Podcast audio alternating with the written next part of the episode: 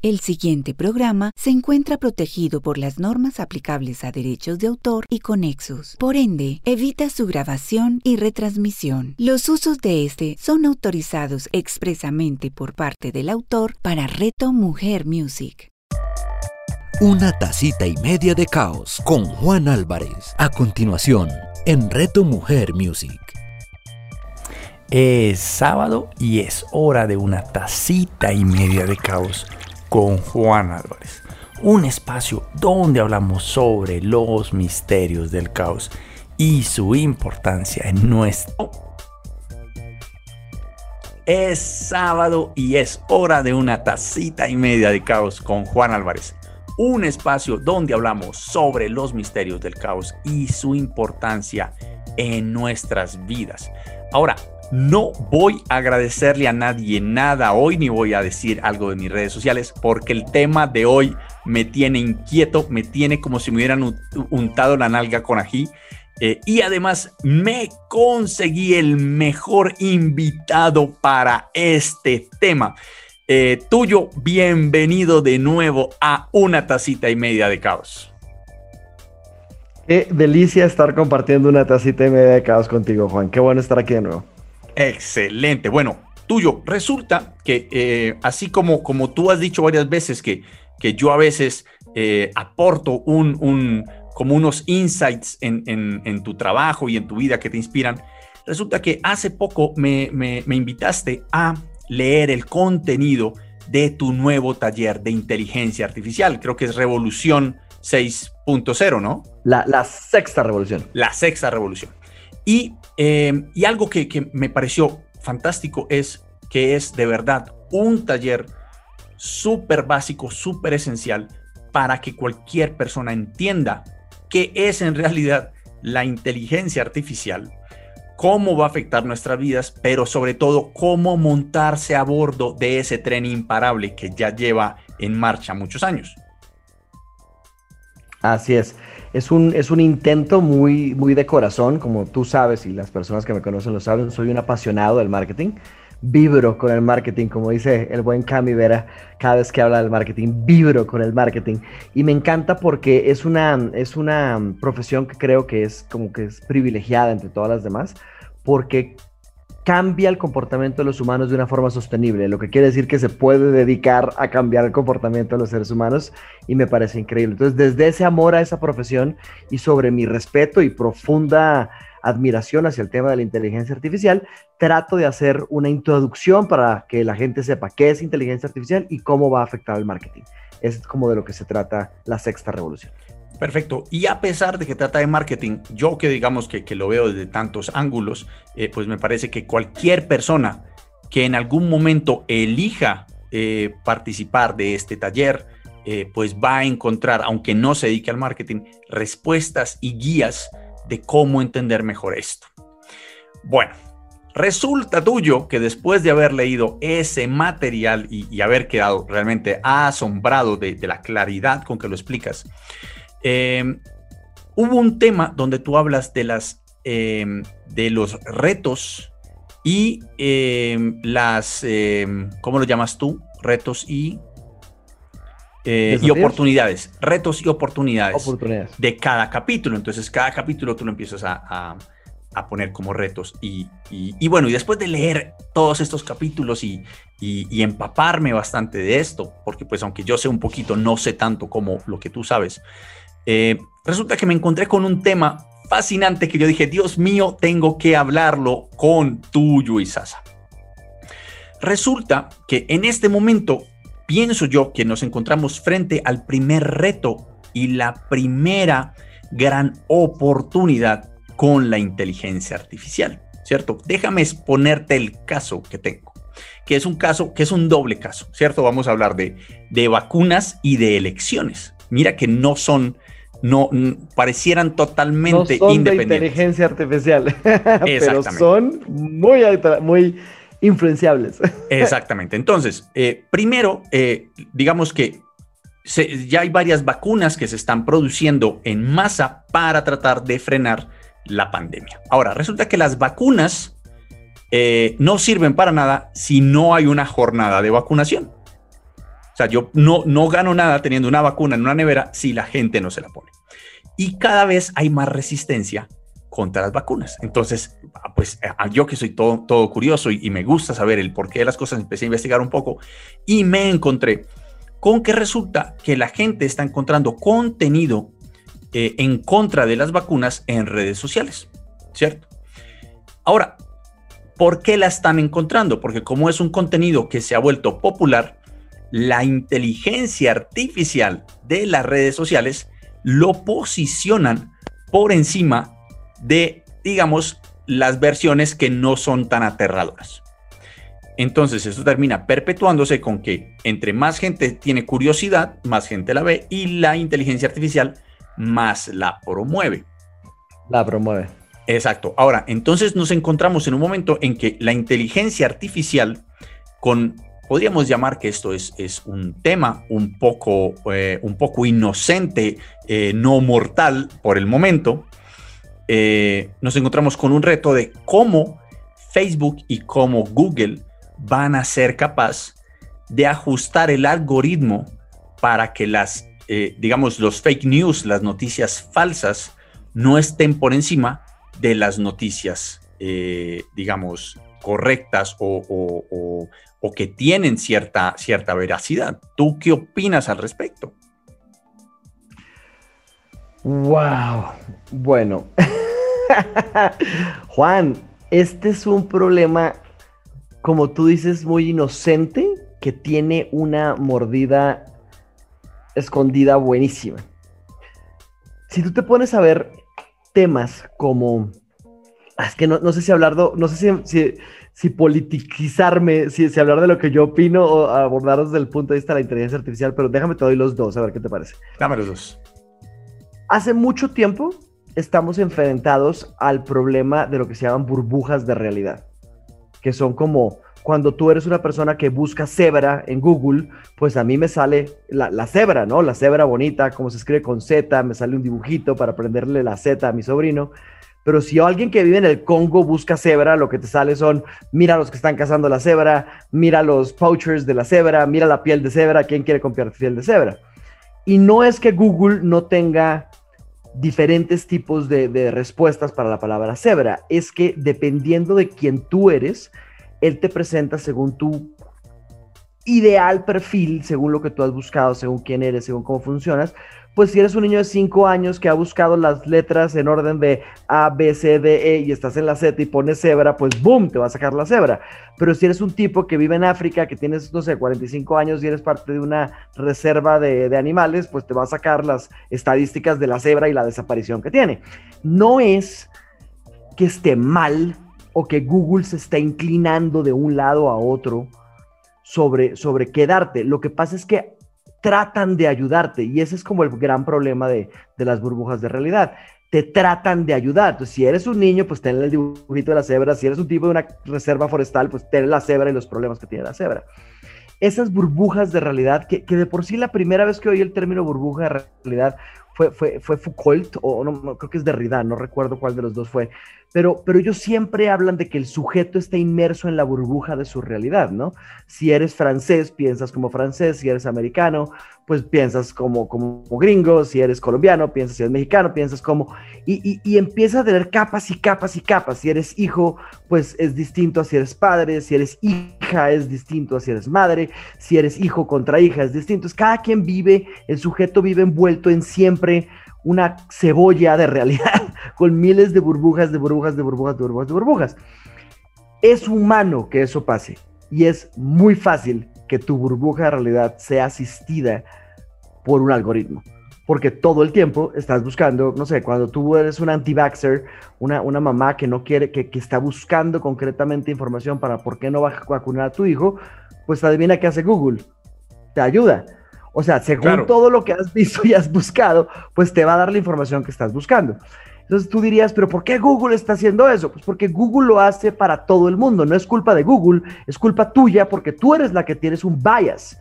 Tú eres la persona que está buscando que la Tierra es plana. Tú eres la persona que está buscando si las vacunas hacen, hacen daño. Tú eres la persona que, que está buscando por qué las torres de 5G causan problemas. Tú eres la persona que está buscando que los reptiles nos dominan. Tú eres la persona que está buscando que, que, que, que el chip que viene en la vacuna se instauró. Pues Google lo único que va a hacer es ayudarte a que tú seas más tú. Y esto es una cosa que, que la burbuja de realidad desde el punto de vista de la parte técnica, pues no tiene la culpa. Y, es buenísimo el ejemplo que siempre ponen en este caso burbujas de realidad, es busca Three Black Men. Tú buscas Three Black Men y te salen personas que arrestan. Y si pones Three White Men, te salen personas que premian. Si tú pones, si tú pones Three White Children, te salen, te salen, te salen niños que juegan. Si pones Three Black Kids, of Three Black Children, te salen personas desamparadas. ¿Por qué? No porque Google crea que los negros son ladrones o porque los negros eh, eh, eh, sean, los blancos sean premiados. Es que cuando las personas buscan Three Black Men, están buscando casos policíacos donde arrestaron a tres personas y hacen clic. Y entonces entrenan el algoritmo para saber cuál es la relevancia o el page index que tiene eso. Y por eso Google trata de darte la mejor contenido al que le vas a hacer clic, porque su negocio es que hagas clic. Su negocio no es... No, en, eso estamos de acuerdo. Ahora, eh, e, esa otredad que, que, que, que, es difícil de entender, ¿cierto? De, de, que diferentes personas, para diferentes personas, eh, la red les muestra cosas diferentes. A mí el mejor ejemplo es Pinterest. Si tú miras el Pinterest de, eh, yo recuerdo la primera vez que entré a Pinterest, siempre pensé que Pinterest era muy femenino eh, pero después de estar un rato ahí me di cuenta que, pues después de que yo lo usé uno, una semana, pues empezó a aparecerse a mí. ¿Cierto? Empezó a aparecer las cosas que sí me interesan. Si no sabes, si no sabe quién eres cuando llegas, pues te dice, la mayoría de las personas usan este contenido y te muestra lo que la mayoría de las personas tienen. That's their business. Y está bien. Y, y, lo bonito de esa otredad, como tú dices, de que te pone frente al otro, Sí. Cuando lo estás viendo, y eso es divino, porque no, sé si te ha pasado alguna vez que te sientes en un computador pensando que es el tuyo y es el Facebook de alguien más y tú eres como, ¿qué es esto? Esto no es, Facebook, es, e, estas noticias, esta gente, y, como que automáticamente revisas el, ah, es que no soy yo, y tú eres como, ay, mi realidad. Siquiera no, soy yo. Qué bueno es, es, muy chistoso, ¿no? Como que esa experiencia que uno tiene de esto, esto, es lo mío, pero no, se parece a lo mío, pero no es lo mío. Esa otredad que es muy bueno como lo describes, em, ese otherness, pues, pues el problema que tienes es que tú eres un otro. Y cuando el algoritmo no te conoce, pues te muestra lo que la mayoría ven. No sé si te, te has pasado alguna vez que cuando conectas YouTube por primera vez a tu televisor o algo así, te saca lo más popular y tú eres como, qué porquería de YouTube. Me está mostrando chistes tontos, memes bobos, películas reggaetoneras, o sea, te saca de todo porque es lo más popular. No es que sea bueno o malo, es que es lo que la mayoría de las personas ven y automáticamente, como no sabe cómo perfilarlo para ti, te da lo que la mayoría ve. Y está bien porque es el algoritmo para eso. Pero apenas tiene información de ti, de qué país eres, boom, ya te muestra Colombia. Ah, eres un hombre, boom, te muestra Colombia enfocado para hombres. Y apenas sabes que tienes 40 años, Colombia para hombres. Y apenas sabes que eres tú, dice, aquí están tus selecciones y te muestra contenido que automáticamente te pase conocido y por otro lado relevante. Entonces, las burbujas de realidad es una cosa que todo el mundo experimenta, pero no sabe que tiene experimenta, pero no sabe qué tiene. Y eso, y eso es el principio del problema, ¿no? Porque toda esa data es con la data con lo que entrena la inteligencia artificial.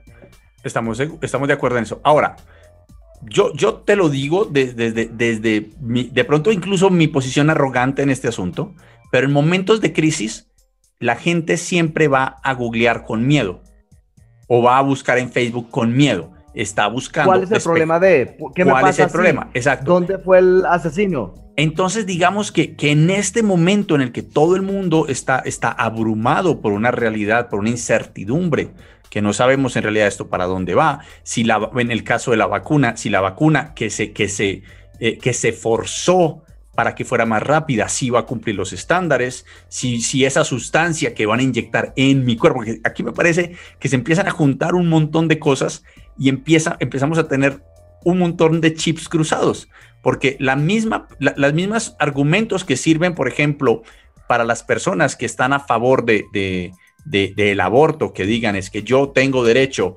a, eh, a mi cuerpo y a, y a, decidir cuándo. la decisión. Pues ahora la decisión también es, oye, si yo tengo derecho a esto, yo también tengo derecho a que no me pongan nada eh, y extraño. y tienen todo el derecho. Claro, tienen todo el derecho, no digo que no. Y, lucharé hasta la muerte porque lo tengan. Totalmente de acuerdo, estamos totalmente de acuerdo en eso. Dos discusiones distintas, ¿no? Son dos discusiones. o no, o si deberías o no.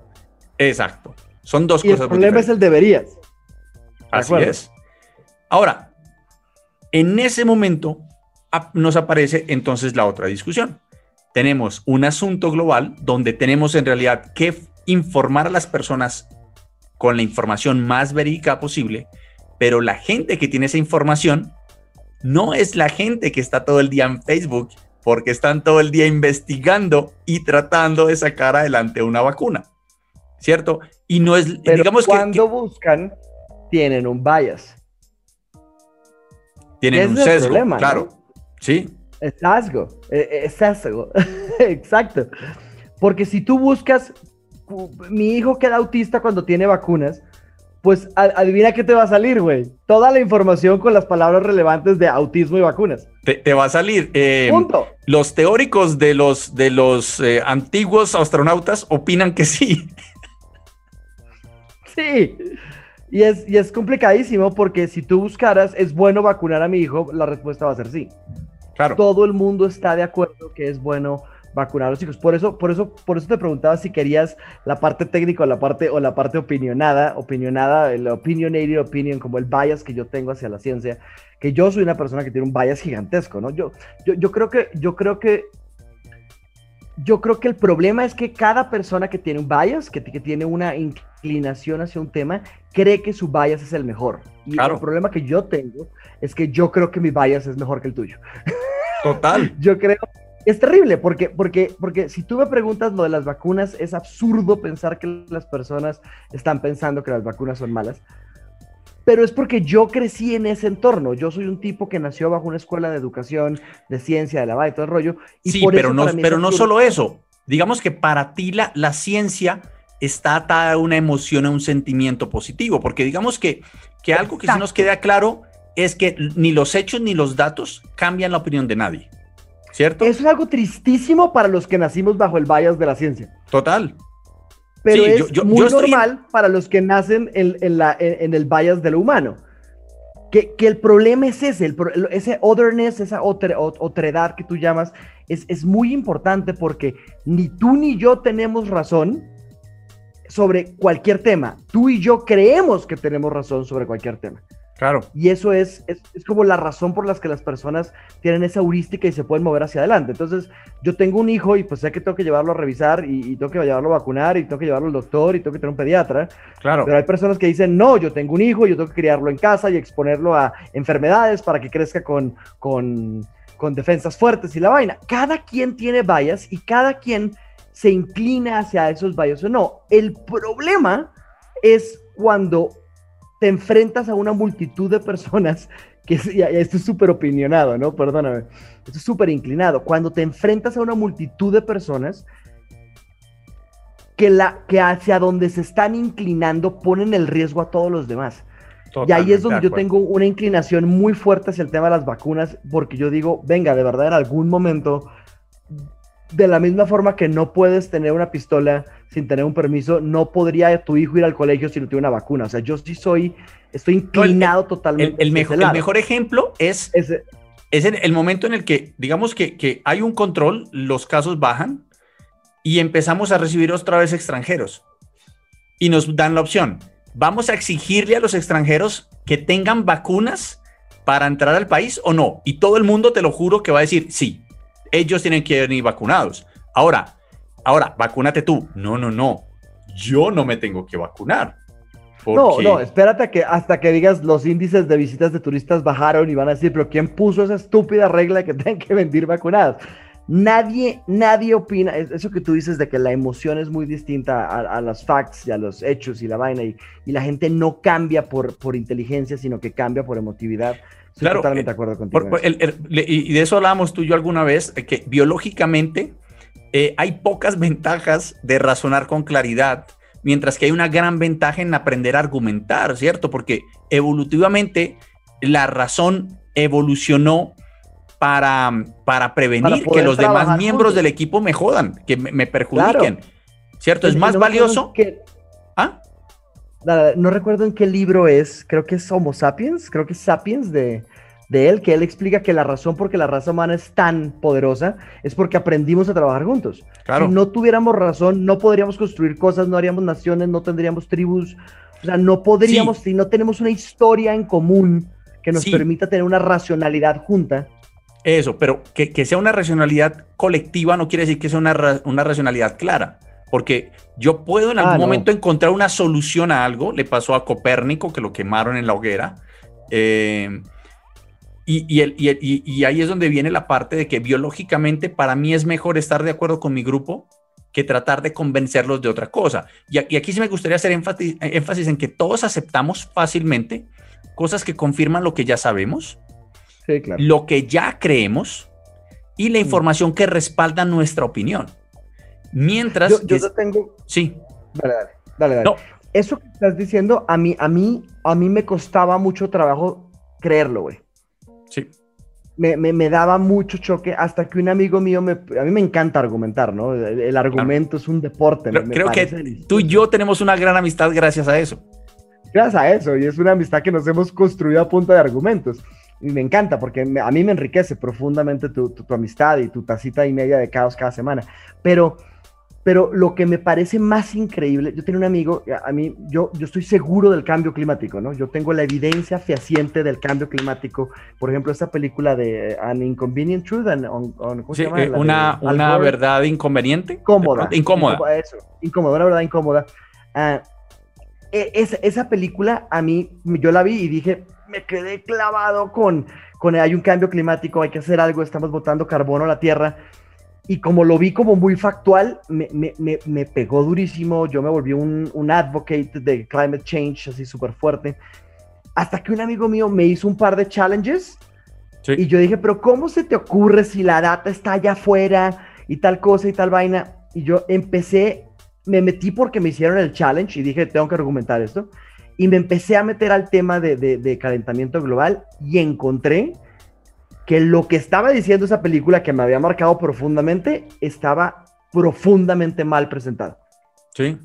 Una increíble narrativa que me convenció y yo estaba seguro que me habían presentado datos científicos y al final descubro que sí son data, pero es data encuadrada, ¿no? Es, es data que, que se vuelve la Tierra tiene unos ciclos preciosos de, calentamiento y enfriamiento y, y no tenemos evidencia fehaciente de que el calentamiento global es causado por eso, pero ¿cómo se oye de bonito? Y cuando lo oyes así de argumentado, pues te lo comes completito. Total, lo que no quiere decir que esté bien botar todo ese carbono al ambiente, lo que no quiere decir que sea responsable del cambio. Mira, te, llevo otro ejemplo más bonito sobre el mismo tema. por ejemplo, el Club de Roma, eh, que es, un club de científicos que, que ha existido hace mucho tiempo, en 1970 dijeron más o menos, a más o menos entre el 2000 y el 2100, el mundo va a ser insostenible. Ahora, lo presentaron con lo que yo llamo verdades duras, o sea, verdades científicas, que son innegables. Ahora, nadie les creyó. En 1972 sacaron un libro que se llamó Los Límites del Crecimiento, que te lo recomiendo muchísimo si te gusta lo, del cambio climático, donde te, empiezan a contar, digamos que con, la información que tenían en 1970, eh, de para dónde iba. Y entonces tienen población, recursos y alimentos por cápita. O sea, ni siquiera están poniendo el clima en la ecuación, simplemente población, recursos y alimentos por cápita.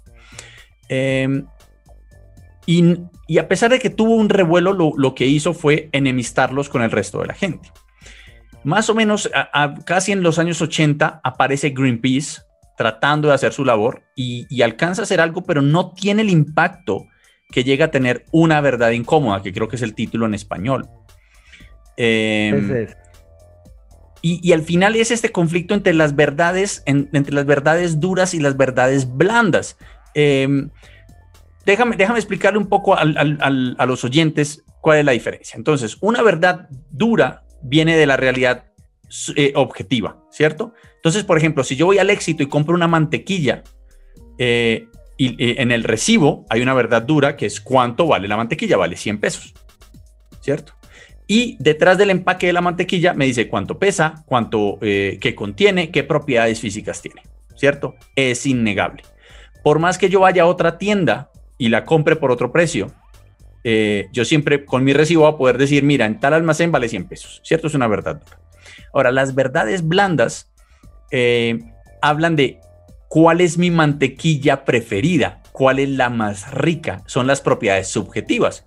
Ahora, tú y yo, tú que tienes una mantequilla eh, mexicana seguramente preferida, la mía, que soy colombiano, es colanta, ¿cierto? Sin lugar a duda. Eh, y entonces aquí las verdades blandas son simplemente opiniones, opinión, una opinión subjetiva. Ahora, la opinión de la que estamos hablando hoy y que es, digamos, el protagonista de este programa es la intersubjetiva, que ya no es cuál es mi preferida, sino cuál es la mejor. Y ya tiene propiedades asociativas, ¿cierto? Donde yo puedo argumentar que es la mejor porque mi abuelita la usaba. ¿Cierto? O porque todo donde yo veo dicen que es la mejor. Todo yo veo cientos de personas hablando que es la mejor mantequilla. Y entonces tenemos tres verdades, las duras, las blandas y las aceptadas, que no, aunque estemos hablando de lo mismo, no son la misma verdad, ¿cierto? Y aquí es donde, donde, donde a mí me parece que es, que es importante eh, volver a esta parte de la, de la otredad, de la desconfianza, eh, porque sobre todo en estos momentos, yo, yo y, y por eso hablaba al principio de, de vacunaciones y votaciones. ¿cierto? Porque digamos que son dos momentos en los que estamos sumergidos en el miedo. Hay una pandemia, me tengo que vacunar, no sé si creer en la, en, la vacuna. Dos, viene un gobierno nuevo, no sé si los buenos, entre comillas, con salecita a los dos lados, van a ganar. De pronto la otra, eh, eh, el, el, otro del que desconfío, del que sé que sueña con hacerme la vida imposible porque es malo, va a ganar.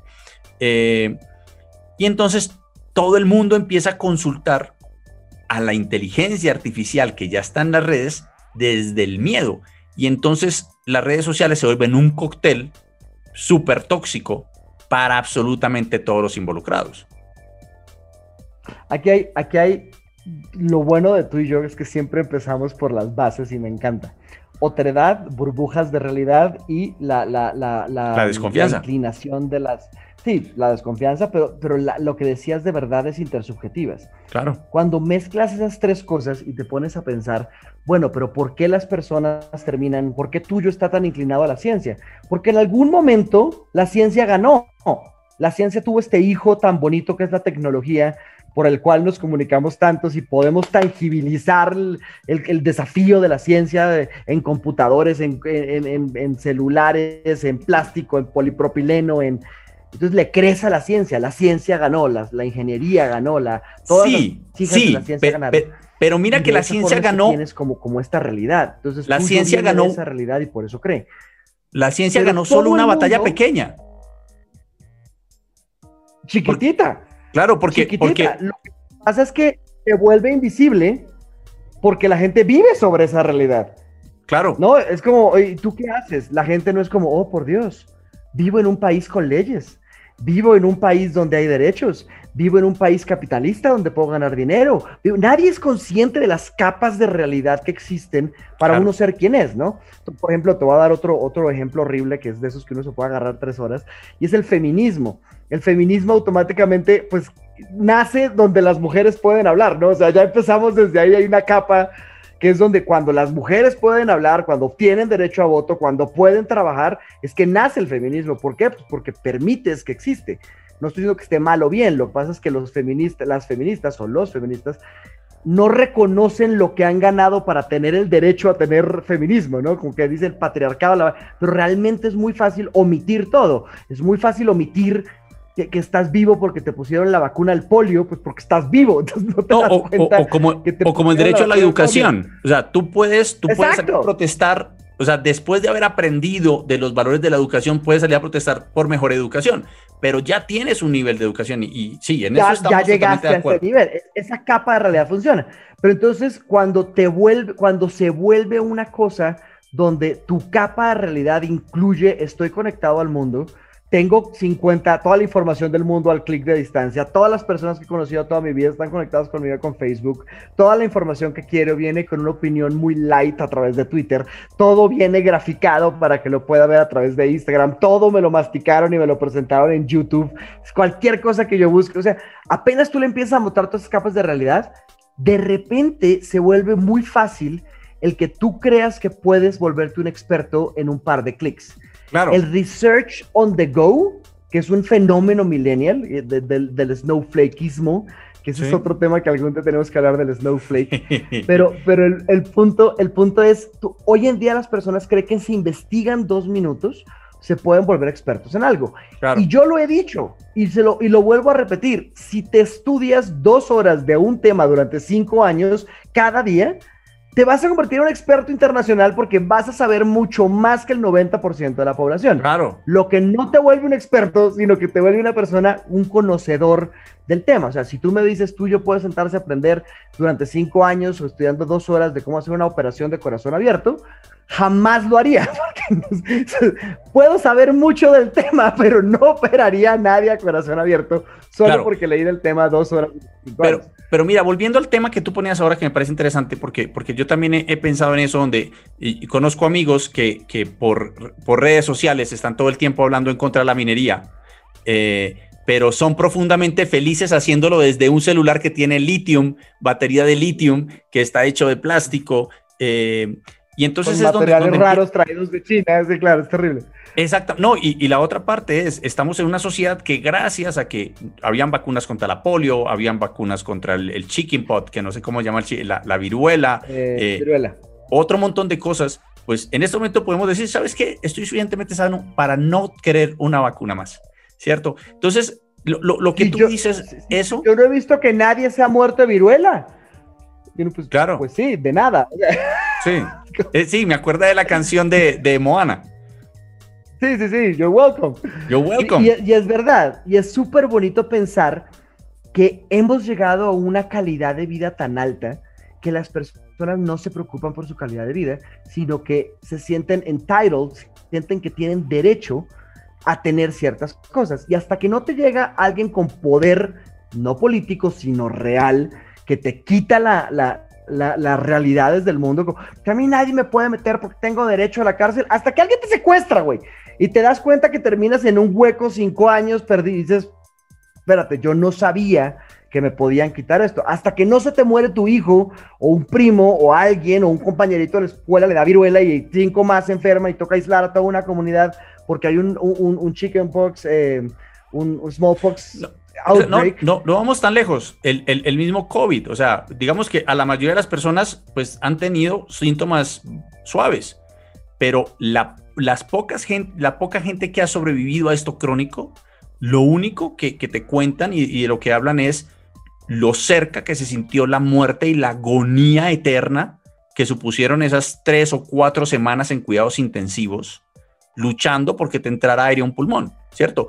Ahora, esto, esto no te lo imaginas desde una realidad donde a la mayoría nos va a dar síntomas eh, eh, bajos, eh, pero, pero a, eso, a eso es donde, a lo que yo me refiero es, uno, tenemos esa capa, esa, esa multicapa de, de, realidades que hace que, que, no veamos las capas en las que estamos parados, ¿cierto? Como no nos damos cuenta en, en, en los hombros de qué gigantes en realidad estamos parados, porque el, o sea, algo que, la gente toma por obvio es, por ejemplo, el lenguaje. Estoy seguro que si una, una sociedad alienígena viniera al mundo, nos esclavizara, nos aislara y nos empezara a cultivar para comida, seguramente en menos de una generación dejaríamos de hablar. O sea, en el momento en que la primera generación se muere, no tendríamos el lenguaje, no sabríamos escribir, no sabríamos comunicarnos entre nosotros, eh, no muy diferente a una vaca o un cerdo o una gallina en este momento en un galpón, ¿cierto?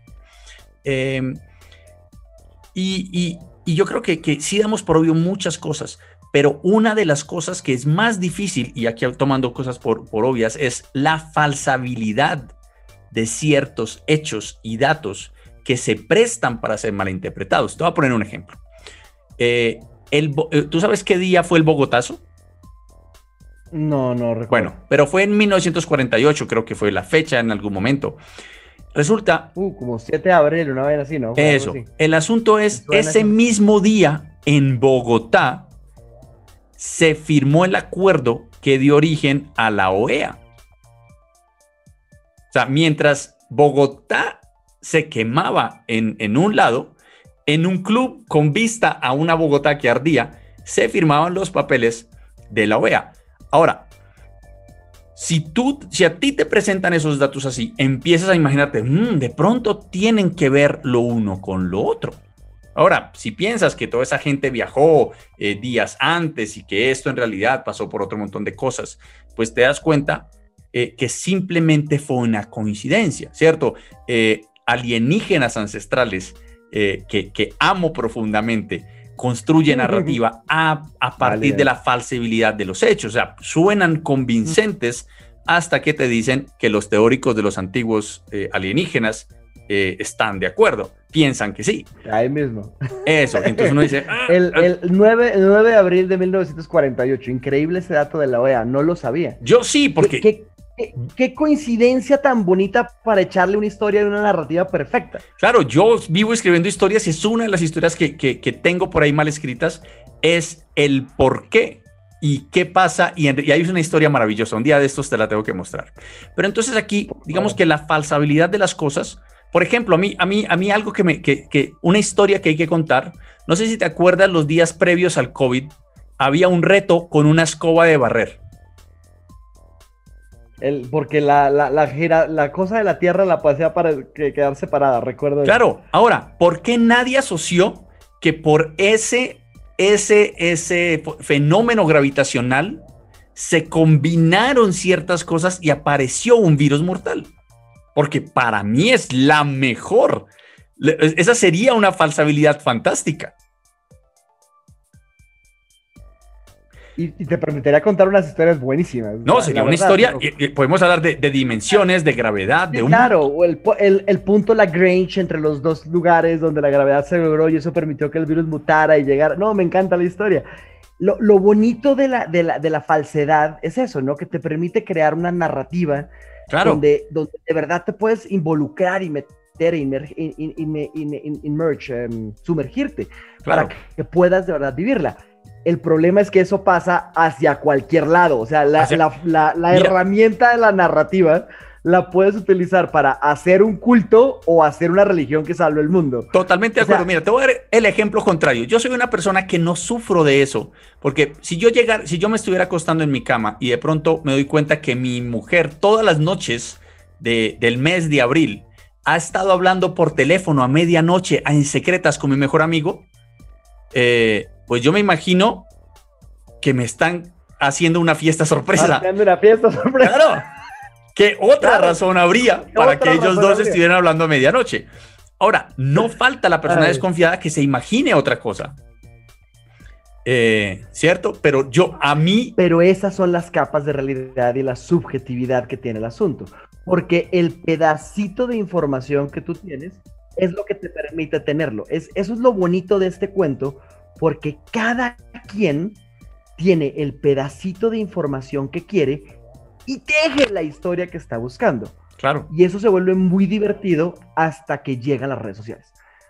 ese, ese fenómeno se vuelve muy humano y muy controversial y muy, ay, Juan es tan confiado y tú estás tan desconfiado, hasta que llegan las redes sociales y de repente se colectivizan los puntos de la historia que estás teniendo y tienes un algoritmo que está haciendo una burbuja de realidad de acuerdo a las personas con las que estás conectadas y de repente la gente a la que te conecta empieza a presentarte una realidad que concuerda con lo que tú crees.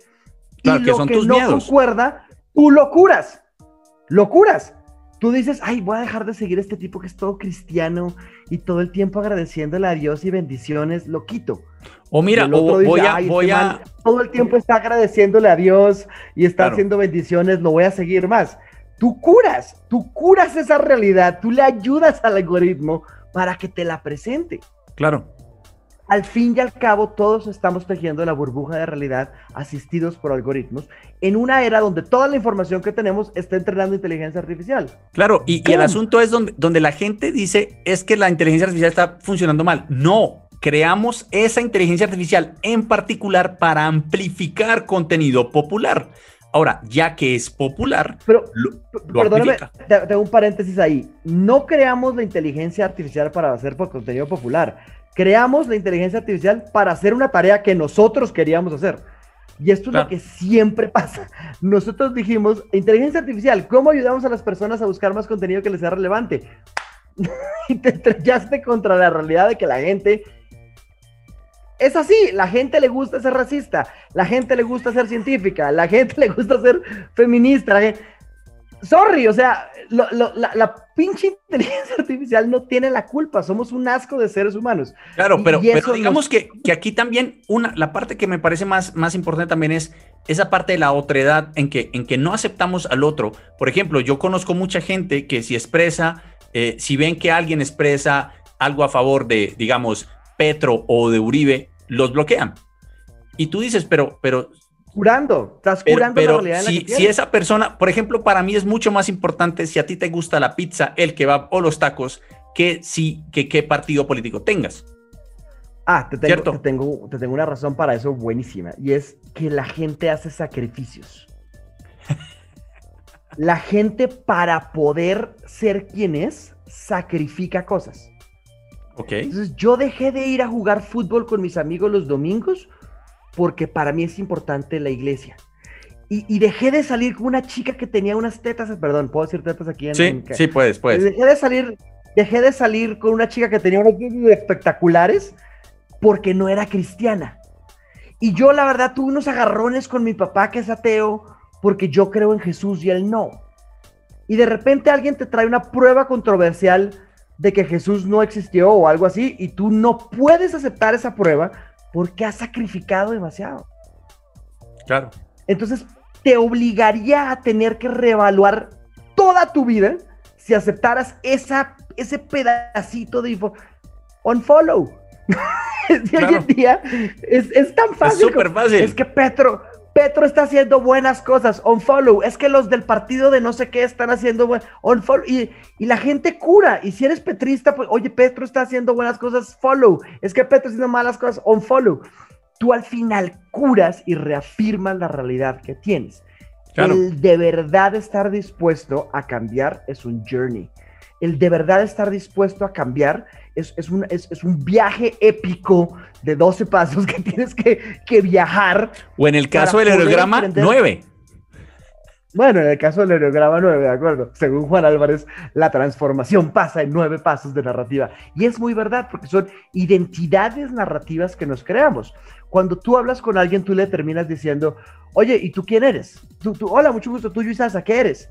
Y yo, no, pues un conferencista, un escritor, un amigo de Juan Álvarez, que no sé qué, sé cuándo y defino por la narrativa que cuento mi vida eso. Y si una de esas narrativas es, mañana descubrimos que Juan Álvarez es un ladrón y que se está robando, no sé, niños de una cosa, el aceptar que uno de mis mejores amigos, a quien más admiro, a quien he moldeado partes de mi vida para poder aceptar ideas que él me trae a mi vida, tiene algo que yo no acepto, va a ser un choque que me obliga a reviluar toda mi vida. Entonces yo lo primero que voy a decir es, no, estoy seguro que no es eso automáticamente descarto. Si tú te fuiste parte de un grupo que se llama Antivaxers, mamás Antivaxers, y hiciste cuatro fundraisers, tienes cinco amigas, has hecho que no, pues el día que encuentras un pedazo de información que dice, oye, aquí hay una prueba que no causa autismo, que pues no vas a cambiar. No, no, cuando encuentras una prueba de que tú estás equivocado, pues sencillamente no la aceptas no pasa, la gente no pasa. A mí, mira, te cuento mi, historia personal.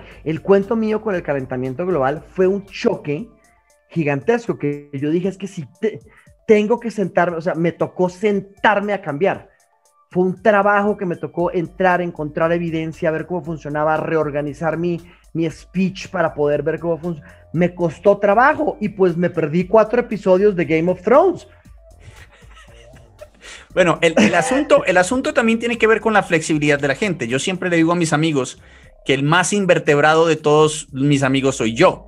Eh, porque digamos que una, una de las cosas que a mí me encanta cuando discuto es, si todo el mundo está de acuerdo, yo soy el, el hombre número 10 yo asumo la posición. Mi trabajo es ser el décimo judío. Claro, mi, mi, trabajo es ser el, el, décimo hombre y estar totalmente en contra de todo lo que todo el mundo dice, aunque yo no esté en contra, pero empiezo a jugar, eso, a estar en, los pies de, lo invisible, del punto ciego, y la gente a veces se enoja, me dice, pero sí, sí, y yo, pero es que estamos hablando, o sea, estamos llevando un argumento hacia adelante, eh, hagámoslo. Y creo que eso le hace falta un poco a ese sueño de la construcción de una inteligencia artificial que sea capaz de llenar los blanks.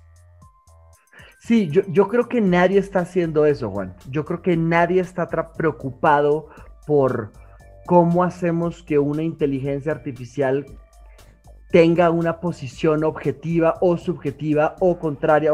Todo el mundo está preocupado por vuélvela competente. Claro. a, mí, me importa todo lo demás. Algo que me encantó cuando, cuando tuve la oportunidad de trabajar contigo en, en, un par de proyectos fue, fue cuando empezamos a mirar comentarios que la inteligencia artificial marcaba como positivos. Y voy a cambiar un poco este comentario para no afectar ninguna marca. Eh, pero si yo, por ejemplo, si, aparece un letrero, un, anuncio, no, un comentario que dice, eh, gracias por servirme mi café en una taza limpia. La inteligencia artificial todo lo siente positivo. Ahora, solo un humano que se lea todos los comentarios va a encontrar y decir, oye, ¿por qué me están agradeciendo por las tazas limpias? Todas las tazas no deberían estar limpias. ¿Cierto? Y esto, y esto ya no es algo que la inteligencia ah, no entiende. Exactamente, pero, pero digamos que, es ahí donde, donde yo pienso que incluso está el gran potencial, no solamente de, transformar la inteligencia artificial, sino incluso de trabajar con inteligencia artificial, es de yo cómo, cómo de alguna manera no la hago tan efectiva, tan productiva, porque yo creo que, que, que parte de, de, la manera en cómo se construye la inteligencia artificial en este momento es que es una inteligencia artificial muy metida a la productividad. Primero sí, eso es muy cierto, porque, porque si no, ¿quién paga por eso? Claro. no hay nada que hacer, o sea, nadie está pensando en hacer cosas, em, eh, ¿cómo se llama? Eh, filantrópicas con la inteligencia artificial porque pues tiene que pagar por eso. Entonces es, como un área gris. Todo el mundo, por ejemplo, Facebook tiene FAIR, ¿no? El, el, el, el instituto para, para regalar avances de inteligencia artificial, pero no los vuelve productivos a la, a la, a la luz, pues porque no puede. Google también tiene unas cosas divinas para entrenar inteligencia artificial, para ayudar a personas que tienen discapacidad, pero son proyectos, porque sacarlos al aire vale un montón de dinero y si no los puedes monetizar, a lo mejor puedes sacar de un lado dinero para monetizar esas cosas filantrópicas, estoy de acuerdo, que, que es complicado, pero tu punto era ¿por qué las personas no están trabajando en, meterle ese poquito a la inteligencia artificial? Y la respuesta para mí es, la gente no lo está haciendo porque no es rentable, es la primera respuesta que, te voy a decir, pero la segunda es porque todavía tenemos otros problemas muy prácticos que son más rentables. Total. Entonces estamos, estamos, más, preocupados por cómo hago que las personas hagan más clic sobre contenido relevante que cómo hacemos que las personas hagan clic sobre contenido que las vuelva menos estúpidas. Todavía no estamos en ese punto, porque, porque pues aún no es rentable hacer a la gente inteligente.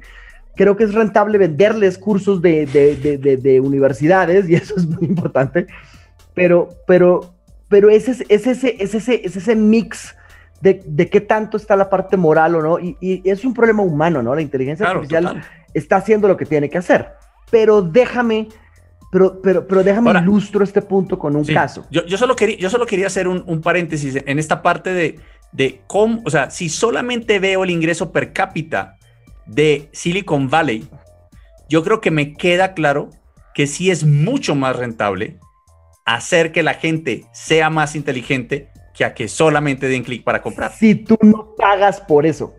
Ah, bueno, dale. Ese es mi argumento con Silicon Valley toda la vida. ¿No? Y es como, oh, estoy en California, el lugar de, Silicon Valley. Es como tú no sabes todo lo que tuvo que pasar en California para que esa industria pueda salir.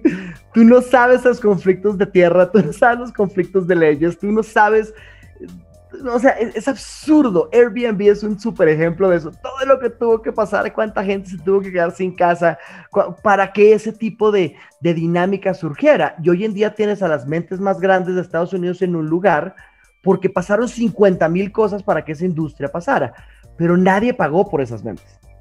Es verdad.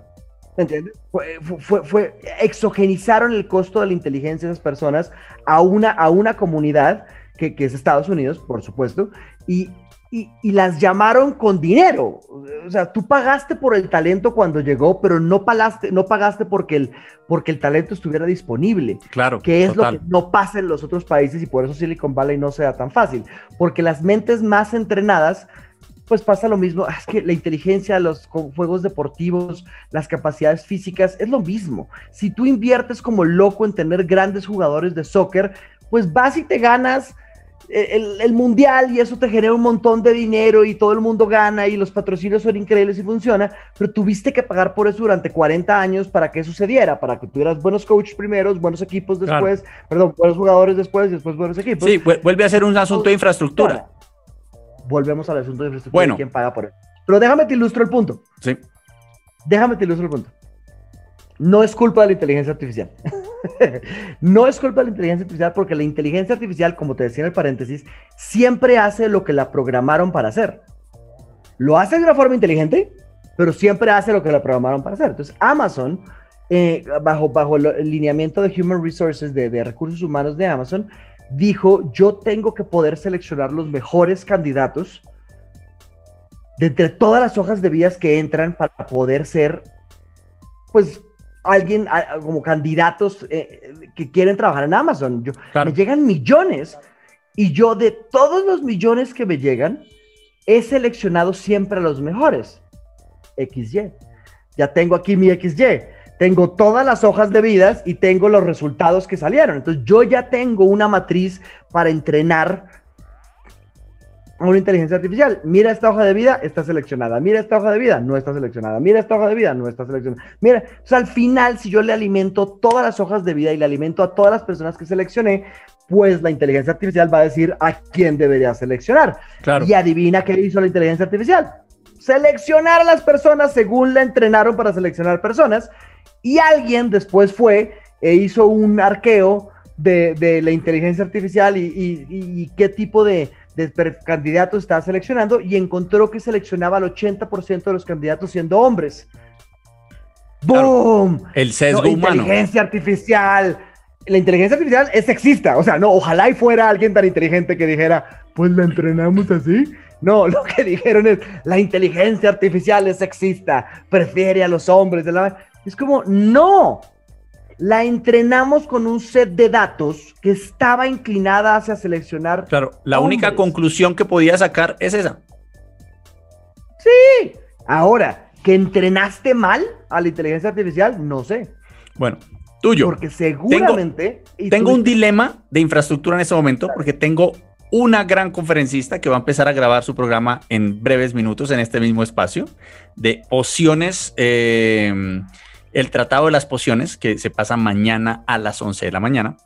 Pero antes de terminar, me gustaría que, qué propuesta le damos, ya que, digamos que los encargados de esta inteligencia artificial no van a, a encontrar una solución rápida, porque en realidad la solución la tiene es el usuario, que es el que entrena involuntariamente a la inteligencia artificial, involuntariamente pero activamente entrena la inteligencia artificial desde su computador cada vez que hace una elección en línea, ¿cuál sería la mejor práctica que le podrías decir a una persona para que su, su feed de Facebook o de, o de Google sea más saludable? Pues mira que estoy cerrando todas mis conferencias y todos mis talleres de inteligencia artificial y mis cursos de inteligencia artificial con esta frase y es benditas sean todas las formas de inteligencia. Y lo digo porque deberías ser tan cuidadoso formando la inteligencia de tu hijo como deberías ser cuidadoso con formar la inteligencia artificial que va a ser un aspecto de tu trabajo. Y no lo digo preocupándome por la inteligencia artificial, porque uno se da cuenta ahí mismo del bias. Claro. Apenas ves los resultados de las 5.000 candidatos que sacó y fueron 80% hombres, te das cuenta que tienes que reentrenar.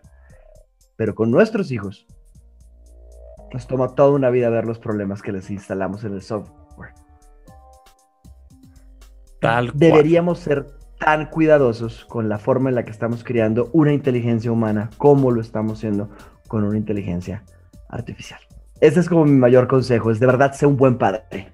Y no te imaginas, a lo mejor cuando la inteligencia artificial tome el mundo y controle todo, a lo mejor dice, yo en algún programa de Juan Álvarez, en una tacita y media de caos, oí un buen consejo y es, yo también debería ser un buen padre y ojalá y nos cuide. Entonces, Robot Overlords, inteligencia artificial Overlords, lo oyeron aquí con Juan Álvarez y tú y Sasa.